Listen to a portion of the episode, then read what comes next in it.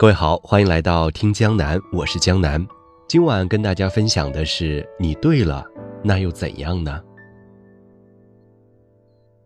我们往往非常的计较对与错，却忘记了生活中很多的事情，爱才是最重要的。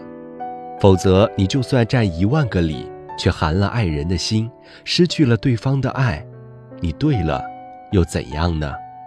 毕竟过日子不是审案子。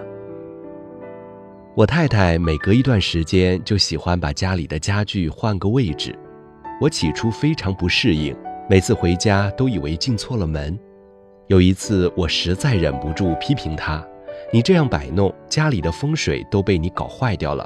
餐桌不要拉到房间的中央，凳子要对称。”她说：“你说的对呀，但是我愿意这样。”看着她傲娇的样子，我突然觉得很有趣。也对，反正房子就是一家人住，怎么舒服怎么来，他喜欢就好了。我出差多，在家的时间本来就少，又何必在这件事上计较呢？两口子的感情远比餐桌重要啊！我遇到过很多口才很好的人，基本可以口若悬河、口吐莲花，连续说几个小时不带咽口水的。仿佛整个世界都必须臣服于他，别人都不对，都有这样那样的不足，都要聆听他的教导，他才具有这个世界的最终解释权。即使如此，那又怎样呢？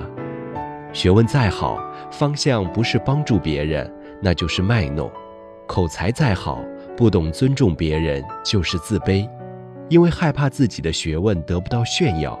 害怕别人强过自己，于是将朋友、爱人、家人、同事都当作征服的对象。你都对，那又怎样呢？